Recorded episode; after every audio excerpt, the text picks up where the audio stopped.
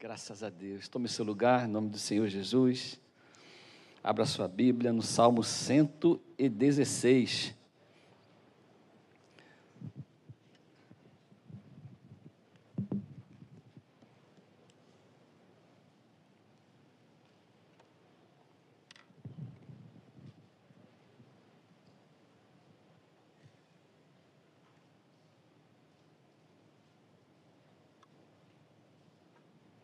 Salmo 116, somente alguns versículos. A partir do versículo 12. Amém, irmãos? Que darei eu ao Senhor por todos os benefícios para comigo? Tomarei o cálice da salvação e invocarei o nome do Senhor. Cumprirei os meus votos ao Senhor na presença de todo o seu povo versículo 17. Oferecer-te-ei sacrifícios de ações de graças e invocarei o nome do Senhor. Cumprirei os meus votos ao Senhor na presença de todo o seu povo, nos átrios da casa do Senhor, no meio de ti, ó Jerusalém. Aleluia. Pai, esta tua palavra lida nesta noite, pedimos a tua bênção, a tua unção, a tua graça e que teu Espírito fale aos nossos corações sobre esse texto. Nós oramos em nome de Jesus. Amém. Você tem dívidas de gratidão com alguém? Levanta a mão assim. Você tem dívida de gratidão? Dívida de gratidão a gente nunca paga, né? Dívida de dinheiro a gente dá um jeito de pagar. Mas dívidas de gratidão a gente nunca paga. O que eu poderia dar ao meu velho pai por tudo aquilo que ele fez na minha vida. Estava pensando sobre isso hoje.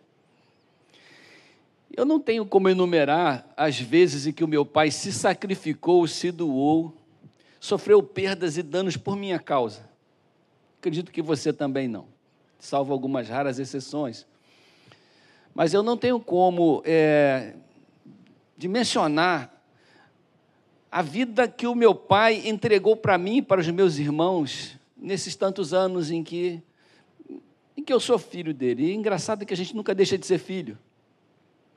Gente nunca fica maduro o suficiente para falar assim, já sou independente do meu pai, a gente sempre é abençoado pelos nossos pais. Eles, o amor dos nossos pais sempre nos alcança. E eu estava pensando, se não fosse o meu pai e as muitas horas de trabalho, que ele trabalhava em vários empregos, chegava em casa muito tarde da noite, a gente não vivia com dificuldades no sentido assim, de passar fome. Não, não tenho isso. Embora a gente comia muita feijoada em lata. Quem comeu feijoada em lata nessa vida, levanta a mão assim. Só eu e mais umas três ou quatro irmãs do frigorífico ângulo. E aquelas carnes de lata que abria assim, ó, rodava aquela chavinha, saltava um troço ali, meio morto, meio vivo daquela lata. Mas a gente tinha uma casa feliz, um lar feliz não fomos criados com muito, muito luxo, mas a gente tinha o que a gente precisava.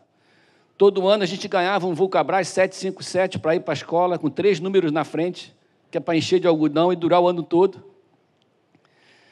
E um conga, aquele miserável daquele conga. Feio para chuchu, mas que abençoava a gente. Dava para a gente jogar uma bolinha de vez em quando.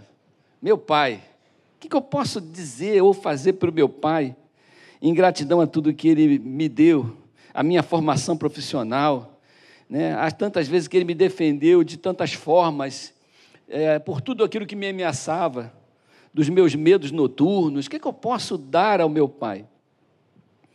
O que, que é importante para Ele agora? Ah, ele tem 87 anos, precisa do meu cuidado. Precisa do meu cuidado. Ele tem 87 anos, precisa de ir ao médico de vez em quando e eu preciso levar? É verdade, eu preciso mesmo. Ele tem 87 anos, é meio carente, de vez em quando me liga e fala assim: Meu filho, tem muito tempo que eu não te vejo. Eu considero isso uma falha minha, eu tenho que correr para lá e passar um tempo com ele. Porque, da mesma forma que eu tenho saudade dos meus filhos, eu, eu percebo que meu pai, com 87 anos, imagina né, a falta que ele sente. Então, isso aí, esses cuidados, eu devo a ele. Mas o que eu devo mais a ele é guardar na minha vida e cumprir na minha existência tudo aquilo que Ele me ensinou e os valores que Ele me passou.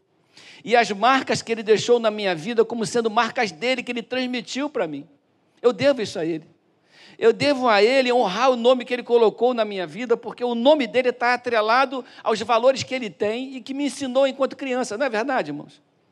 O nome dele está atrelado a isso, a, em mim. Quando Ele olha para mim, Ele espera enxergar em mim uma cópia dele. Ele espera enxergar em mim valores que ele tem, ele espera enxergar em mim coisas que ele me ensinou, ele espera que a minha vida honre o seu nome. Eu sempre vou ser o filho do seu Tito, e você sempre vai ser o filho do seu pai. O que, que eu posso dar ao meu pai para honrá-lo por tudo aquilo que ele me fez? Eu preciso assumir e viver os valores que ele me ensinou e me transmitiu. Amém, irmãos? Eu preciso que ele olhe para mim com orgulho e dizer: Eu eduquei esse menino. Me permita me chamar de menino aos 62 anos, mas é só para fazer a ilustração. Mas eu preciso olhar também para o meu filho, os meus filhos, e, e dizer: meus filhos assumiram e, e compreenderam a vida a partir do meu ponto de vista, entenderam o meu olhar, assumiram os meus valores, não precisam ser iguais a mim, eles têm sua personalidade, seu jeito, o seu tempo, o tempo deles é diferente do meu tempo. As gerações são diferentes, eu entendo isso. Mas valores não mudam, não importa a geração que a gente viva.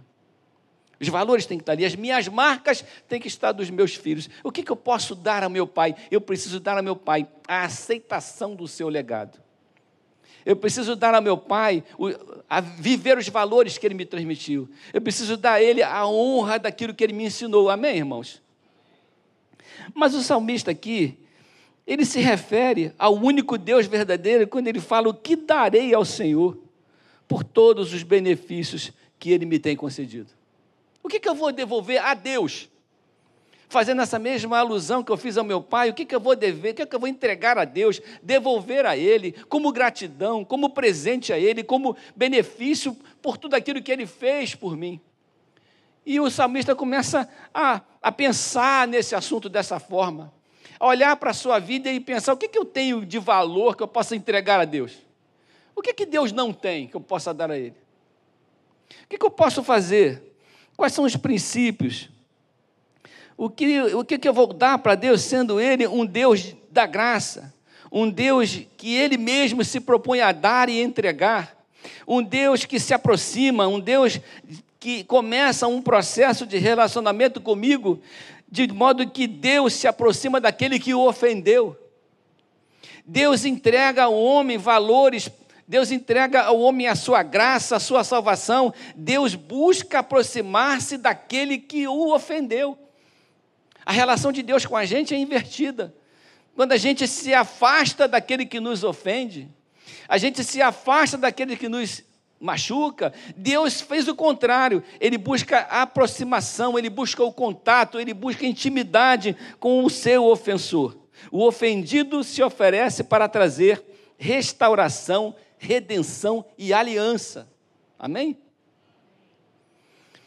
E o salmista começa a responder: o que, é que eu posso entregar a Deus? Primeira coisa que ele descobre: tomarei o cálice da salvação. Quer dizer, é um paradoxo. Porque o que ele vai entregar, na verdade, é aceitar aquilo que Deus oferece. Ele descobriu que para ele ser grato a esse Deus que deu a ele tudo que ele precisa, ele, o gesto dele não é o de dar a Deus alguma coisa, mas de receber de Deus alguma coisa. Porque receber de Deus aquilo que ele se propõe, receber de Deus a salvação, é um ato voluntário meu. A minha gratidão vai ser dizer: Senhor, eu recebo da tua mão a salvação. Eu vou tomar o cálice da salvação, aquilo que está embutido dentro desse processo de salvação e que o Senhor me oferece, essa sua aproximação à minha pessoa caída, oferecendo a salvação, eu vou tomar esse cálice. E por que um cálice? Porque vai exigir de mim algumas coisas, vai exigir, exigir de mim compromisso. Eu não posso tomar o cálice da salvação sem assumir um compromisso com o meu Salvador.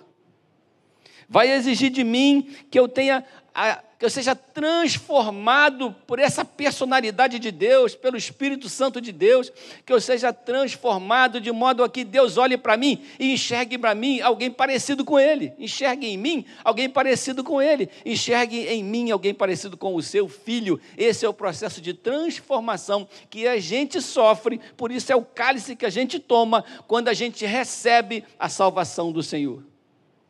A proposta de Deus é: eu tenho um presente para você eu tenho algo para te dar e eu devo receber aquilo que Deus me dá. Essa, esse, isso chama-se livre-arbítrio. Eu posso viver a vida sem aceitar esse cálice. Eu posso viver a minha vida sem receber de Deus esse presente, porque não recebendo de Deus esse presente, eu não tenho compromisso com o nome desse Pai, que me presenteia com a salvação. Mas quando Deus fala para o seu coração, filho, eu quero o seu coração, eu quero que você se aproxime de mim. Eu te ofereço o meu filho como dádiva, como sacrifício para restaurar e alcançar a sua dívida. Eu só preciso que você aceite o meu presente, porque o meu presente representa a minha pessoa. E quando você rejeita o presente que eu te dou, rejeitando o meu filho, você está rejeitando a mim. Você está rejeitando a Deus. Por isso é tão séria essa pergunta: que darei eu ao Senhor? Por todo o benefício que Ele tem, me tem concedido. Eu vou aceitar o que Ele me propõe como projeto de salvação. Eu vou aceitar viver conforme a Sua vontade. Eu vou aceitar o cálice da obediência. Eu vou aceitar o cálice da nova criatura. Eu vou aceitar o cálice de tomar a minha cruz. Eu vou aceitar o cálice de me deixar transformar pelo Espírito Santo. Mas eu vou tatuar a imagem de Deus na minha personalidade no meu coração. Eu vou viver isso, vou ter esse compromisso. João 1, versículo 12 diz assim: Mas a todos quantos o receberam, deu-lhes o poder de serem feitos filhos de Deus, a saber, os que creem no seu nome. Esse versículo é fantástico. Esse texto é fantástico. E quando você recebe esse cálice, quando você fala, Senhor, eu vou tomar esse cálice, Deus te dá o poder de ser feito filho dele. Ou seja, você, para ser filho de Deus, precisa beber o cálice da salvação. Depois do apóstolo Paulo escrever esse texto, ele escreveu no versículo 12: Mas a todos quanto receberam, deu-lhes o poder de serem feitos filhos de Deus, a saber, aos que creem no seu nome. Um versículo antes ele, antes, ele coloca uma nota de lamento pela humanidade. Ele diz assim: Veio para os que eram seus, mas os seus não o receberam. Jesus veio para os que eram seus, mas os seus não os receberam. Porque as pessoas têm direito de dizer não ao Senhor, mas quando dizem não a Jesus, estão dizendo não a Deus. Deus não abre mão dessa relação. Você não pode dizer não a Jesus sem desconsiderar Deus que te presenteia com tão poderosa salvação. Amém, irmãos? Não pode fazer isso. Você não consegue se libertar dessa culpa. Aqueles que seriam o receptáculo do amor de Deus não o desejaram, não quiseram. Um Deus que oferta e um povo que rejeita. A melhor coisa que você pode dar a Deus é aceitar o que ele fez por você. João 6, versículo 28 diz assim: Que faremos? Jesus foi confrontado né, com essa pergunta. Que faremos, Senhor, para realizar a obra de Deus? Respondeu-lhe Jesus: A obra de Deus é esta, que creiais naquele que por ele foi enviado. Então, a obra principal de Deus não é aquilo que eu faço, não é o trabalho que eu faço, não é a função que eu exerço, não é nada disso, não é varrer a igreja. A obra primeira de Deus é eu aceitar, eu crer naquele que ele me enviou. Porque se eu não parto do princípio de que eu recebo esse cálice, de que eu aceito a obra que Jesus fez na cruz por mim, de que eu me proponho ser transformado, se eu não bebo esse cálice, nada do que eu faço tem qualquer sentido para Deus. Porque eu não tomei o cálice da salvação. Amém, irmãos? A obra de Deus é crer, é receber, é tomar o cálice. Deus faz a oferta de si mesmo através de Jesus e espera que a gente o aceite em nome de Jesus. Segunda coisa que o salmista coloca ainda no, no versículo 13, a segunda proposta que ele faz para si mesmo, como devolvendo ao Senhor, em forma de gratidão, alguma coisa, ele diz: E invocarei o nome do Senhor. Invocar é buscar um relacionamento de intimidade com o Senhor. Eu vou invocar o Senhor, eu vou trazer Ele para perto. Eu vou ter intimidade com Ele através da oração, através da busca. E a oração não é a repetição sistematizada de uma lista de pedidos que nós temos para Deus. Está certo que a gente faz a nossa lista de pedidos de oração, mas não é apenas isto, sistematizar essa, essa lista e todo dia orar a mesma, mesma lista, mas muito mais do que isso, é ter também um momento de ouvir a Deus e de conversar com Deus sobre nossa vista. Guarda a lista assim do lado um pouquinho, Senhor, eu quero falar sobre a minha vida, quero falar sobre o meu coração. Eu quero que o Senhor tenha liberdade de sondar o meu coração. Eu quero ter intimidade contigo. E daqui a um pouco, depois de um tempo, agora posso falar da minha lista. Eu também tenho uma lista. Eu tenho uns pedidos para fazer. Não esquece da minha lista, Senhor. Mas independente da minha lista, quero dizer, põe a lista de novo, é que eu te amo e que eu quero ter intimidade contigo. E que eu quero que o Senhor caminhe comigo, vê se há em mim algum caminho mau, vê se no meu coração existe alguma coisa errada que não te represente e que precisa ser mudada, que precisa ser transformada na minha vida, porque quando o Senhor olha para mim, o Senhor espera olhar para mim e ver marcas do seu filho em mim. Eu preciso tomar o cálice da salvação, mas eu preciso invocar o nome do Senhor. Na Bíblia, a oração é uma palavra dita com desejo. A oração é um gesto tomado com desejo. Não pode ser um cumprimento de uma rotina cansativa. Invocar o nome do Senhor é orar apaixonadamente pelo Senhor, mesmo que não seja de maneira convencional, mesmo que não seja de maneira prática, assim, rotineira, mas de vez em quando, tenha o seu momento de intimidade, invoque o nome do Senhor na sua vida.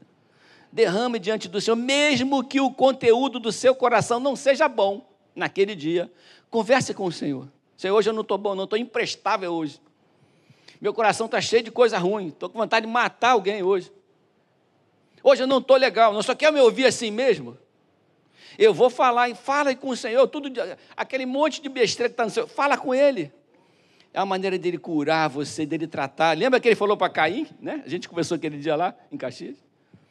Ele falou assim: Meu filho, teu coração está todo estragado. Veja que o pecado jaz à porta. Mas aí ele fala uma palavrinha muito interessante. Ele fala assim: cabe a ti dominá-lo. O pecado jaz a porta no nosso coração. Cabe a ti dominá-lo, não cabe a mim. Eu sei o que está no seu coração, mas você tem que confessar, tem que falar comigo. Quer tratar isso? Ou vai matar o seu irmão? Você quer tratar isso comigo ou você vai matar o seu irmão? Ele foi, resolveu matar o irmão.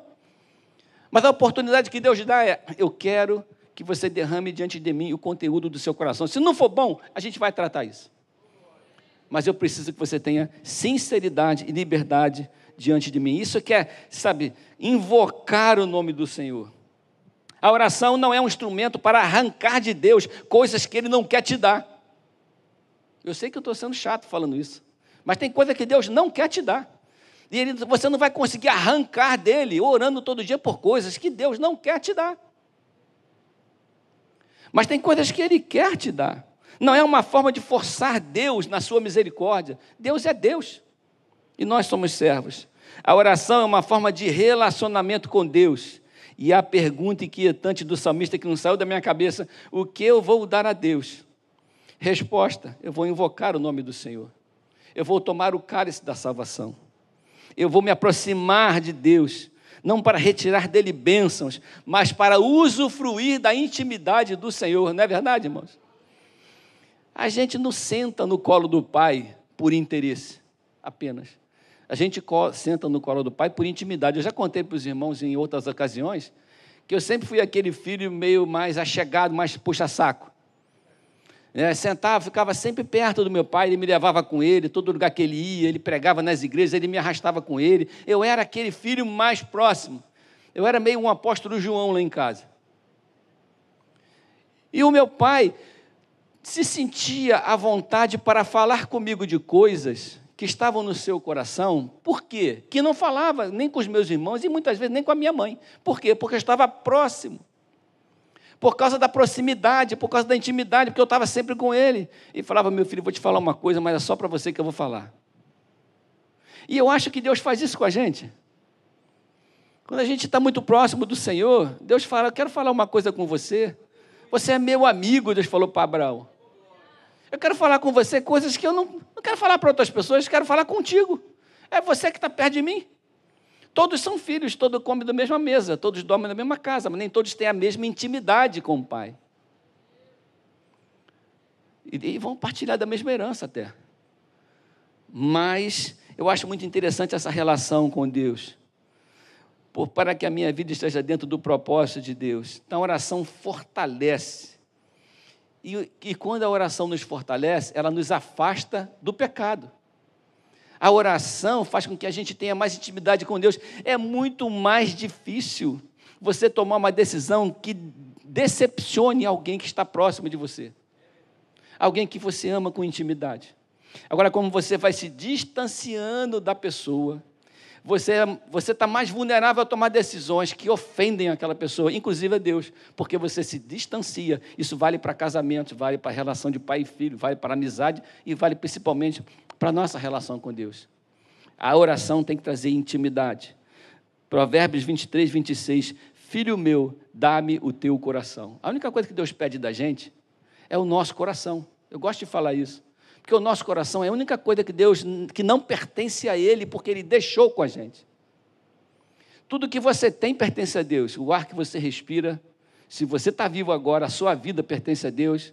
Se você tem a sua provisão na sua casa, pertence a Deus, é Deus que te dá, tudo pertence a Deus. Mas o seu coração por causa do livre-arbítrio, Deus deixou sob a sua responsabilidade. E ele diz: Filho meu, dá-me o teu coração. Se ele está dizendo isso, é porque ele não tem acesso ao seu coração, se você não permitir, se você não abrir. Concorda? Amém? Senão ele não falava: Dá-me o teu coração, eu quero que você tenha intimidade. Fazei prova de mim.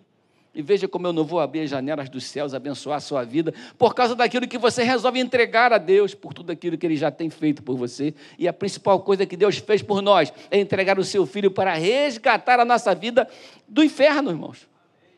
Tem gente que tem medo de falar a palavra inferno, mas a verdade é que a gente vai para o inferno se a gente não tomar o cálice da salvação e não buscar e invocar o nome do Senhor. Vai para o inferno, não tem essa historinha não.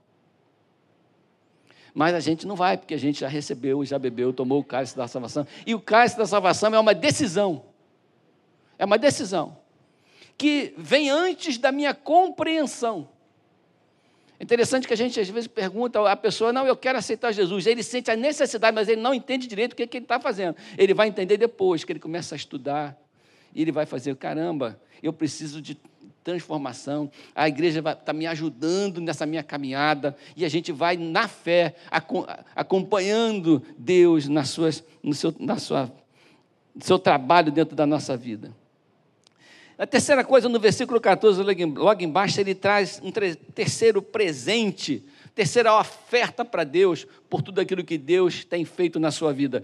Cumprirei os meus votos ao Senhor na presença de todo o seu povo eu vou ser honesto com aquilo que eu prometo a Deus hum, e com a testemunho, o testemunho com, a, com todo mundo me vendo, publicamente. Eu, o meu testemunho público vai ser um testemunho de sinceridade diante do Senhor. Eu vou cumprir os meus votos, vou cumprir aquilo que eu prometi, eu vou cumprir a minha palavra. Você é um homem de uma palavra só? Sim, sim. Não, não. Você é um homem honesto e de confiança diante do povo de Deus. Essa é a proposta para que Deus possa olhar para mim e falar: esse cara me representa, essa moça me representa, esse homem, essa senhora me representam. Porque eles são verdade, o que fala, sai da boca dele é verdade, o compromisso que ele tem é verdadeiro, o compromisso que ele tem com a esposa, com o marido, com, a, com os filhos, com a família, com o trabalho, com o seu emprego, com aquilo que ele botou sua palavra, com aquilo que ele empenhou. Essa é uma pessoa que se pode confiar.